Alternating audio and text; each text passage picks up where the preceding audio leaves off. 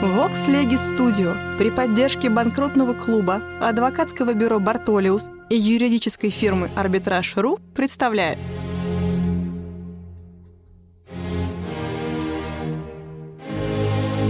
Габриэль Феликсович Шершеневич. Конкурсный процесс. Общие понятия о несостоятельности. Параграф 190 Отношение конкурсного процесса к гражданскому процессу. Читает Юлий Валерьевич Тай. Первое. Материальное и формальное конкурсное право.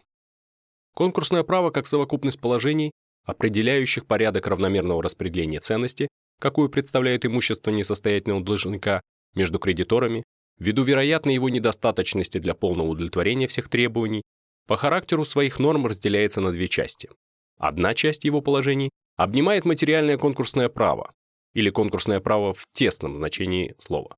Другая – формальное конкурсное право, или конкурсное производство.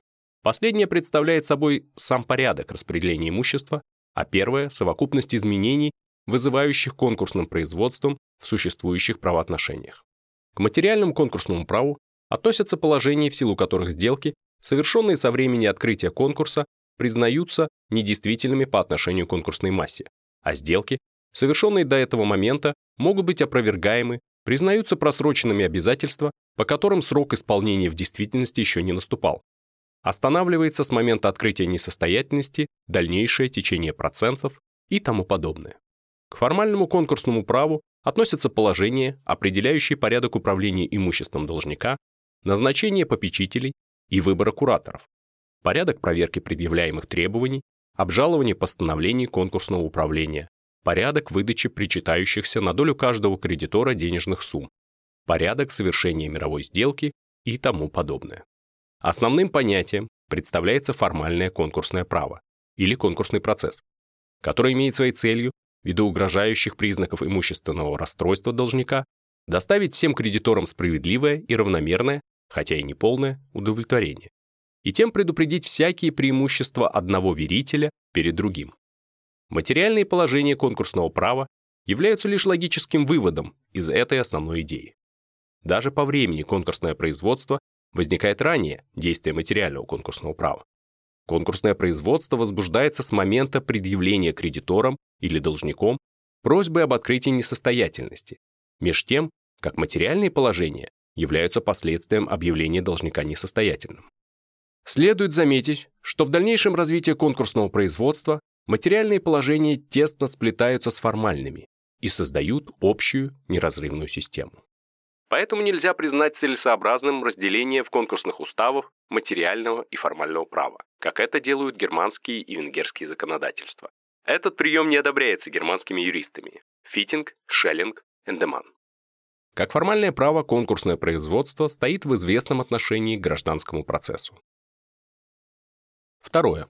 Конкурсный процесс как форма гражданского процесса. В прежние времена на конкурсный процесс смотрели как на форму гражданского процесса. Под влиянием испанца Сальгадо де Самоза, известного исследователя конкурсного права в 17 столетии, германские юристы склонялись к этому взгляду. Из новейших юристов подобного взгляда держатся Шульце, признающие конкурсное производство исковым процессом, в котором истцами являются кредиторы, а несостоятельный должник – ответчиком. Предъявление просьбы об объявлении несостоятельности он сравнивает с предъявлением искового прошения, мировую сделку с судебным решением, распределение с исполнением решения. Этот взгляд вытекает из понятия автора о гражданском процессе отвергая характеристические признаки последнего, восстановление нарушенных прав и спор о праве, Шульце определяет процесс как die formell, rechtskräftige Feststellung einer Rechts- oder Rechtsverhältnisse. Далее Конкурсное производство является исковым производством, но оно должно быть признано особенным процессом, потому что, не говоря об оклоняющейся форме установления правовых отношений, некоторые основные начала обыкновенного процесса не находят в нем вовсе применения или применяются с ограничениями. Конец цитаты. Против этого взгляда в позднейшее время выставляются возражения. Конкурсное производство, по словам Конштейна, не может считаться гражданским судопроизводством, оно только подобно ему. Характерное отличие одного производства от другого состоит в том, что в гражданском процессе иск служащий к возбуждению его, представляется просьбой о судебном признании права и осуществлении искового требования посредством судебного решения, тогда как в конкурсном производстве заявление «Anmeldung», служащее к возбуждению его, представляется просьбой о признании права и осуществлении конкурсного требования в пределах конкурсного имущества посредством допущения как конкурсными кредиторами в случае конкурсного управления, так и самим должником, иначе в посредством допущения самими сторонами. В настоящее время, говорит Андеман, общепризнано, что конкурсное производство не может считаться видом гражданского процесса. Благодаря изданию конкурсного устава произошло внешнее отделение. Но и с внутренней стороны, по самому существу своему, конкурсное производство не может считаться гражданским процессом с того времени, как из него исключено судебное признание основательности и порядка удовлетворения предъявленных требований. Конкурсное производство не есть состязательный процесс между сторонами. Понятие о нем, как о сокращенном гражданском производстве, препятствует то обстоятельство, что германский устав гражданского судопроизводства не знает более этого порядка, а причисление его к особым производствам мешает то, что они поименованы в уставе ограничительно. Конец цитаты. Воззрение Эндемана основывается главным образом на действующем германском законодательстве, тогда как возражения Конштейна основываются на самой природе конкурса и процесса. Нельзя действительно не заметить существенного отличия между гражданским процессом и конкурсным производством в том обстоятельстве, что в первом, то есть гражданском процессе, происходит признание прав ввиду их оспаривания. В конкурсе же спор не составляет условия для признания прав. Это сходство побудило некоторых юристов признать и за конкурсным производством тот же публичный характер, который присущ гражданскому процессу. Этот взгляд на конкурсное производство как публичное отношение был выставлен Шенком и Фуксом. По их мнению, имущество несостоятельного должника переходит во владение суда, который управляет им и отчуждает его в интерес кредиторов в силу своей судебной власти. Конкурсный попечитель является лишь органом суда, а не представителем кредиторов. Подтверждение такому взгляду упомянутые юристы находят в историческом развитии конкурсного производства, когда попечители назначались от суда. Подобный порядок, действительно существовавший в средневековом итальянском праве, впоследствии всюду изменился, и попечители избирались кредиторами из своей среды, без всякого вмешательства суда. Только в новейшее время публичный элемент снова усилился в конкурсном производстве. Эта теория, типублицисche теории, не встретила, однако, сочувствия в германской литературе.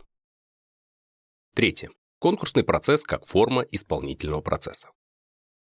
В последнее время отстаивается взгляд на конкурсное производство как исполнительный порядок.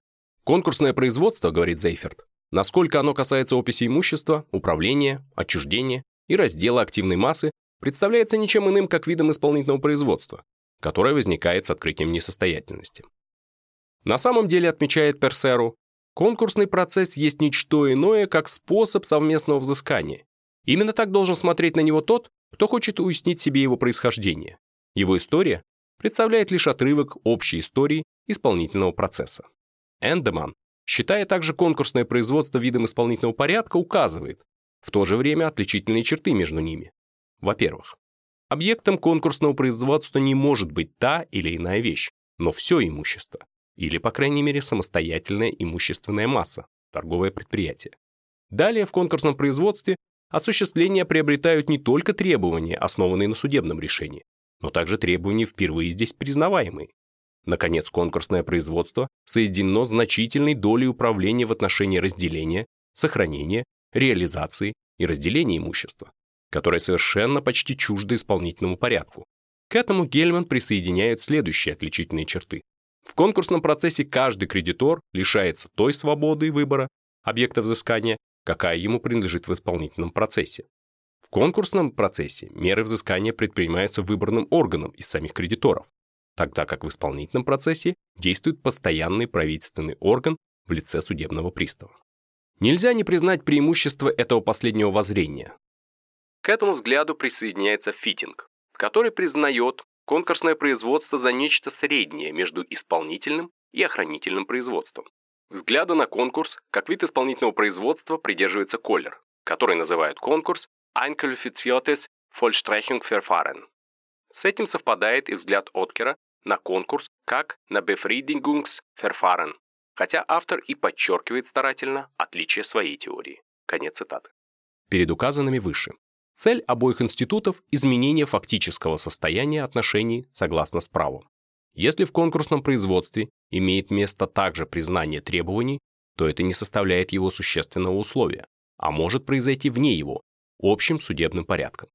Если в конкурсном производстве допускается признание требований кредиторов, это объясняется исключительно практическими удобствами, какие представляет такой способ. Устранение этой возможности не лишило бы конкурсного производства присущей ему в настоящее время юридической природы. С наибольшей наглядностью истинный характер конкурсного процесса выразился в швейцарском законе 11 апреля 1889 года о порядке взысканий по долгам и несостоятельности, где прямо сказано, что взыскание начинается повесткой об исполнении и кончается конкурсом. Параграф 38. Четвертое. Связь конкурсного процесса с гражданским. Во всяком случае, связь конкурсного процесса с гражданским судопроизводством находится вне всякого сомнения. Особенно ясно выступает она в германском праве. В германском конкурсном производстве соблюдается правило устава гражданского судопроизводства, насколько правила эти вообще применимы к всему производству и насколько они не изменяются правилами конкурсного устава. Это относится к вопросу о подсудности, к устранению судей, к представительству, к доказательствам, к обжалованиям постановлений суда и другое. Хотя в нашем действующем законодательстве такое начало не выражено, наша судебная практика успела высказать подобный же взгляд. По вопросу о необходимости вызова наличных кредиторов в общее собрание повестками, помимо публикации Сенат признал, что устав о торговой несостоятельности служит лишь дополнением устава судопроизводства в коммерческих судах. По последнему же уставы вызовы в суд производятся посредством повесток. Вследствие того, если устав о торговой несостоятельности представляет сомнение, то, по соображениям его с уставом судопроизводства в коммерческих судах, становится ясным, что вызов кредиторов конкурсным управлением должен производиться через повестки. Устав о торговой несостоятельности применяется и окружными судами в силу временных правил 1 июля 1868 года, которые тоже составляют дополнение к уставу гражданского судопроизводства. По правилам же этого последнего устава вызовы в суд производятся посредством повесток.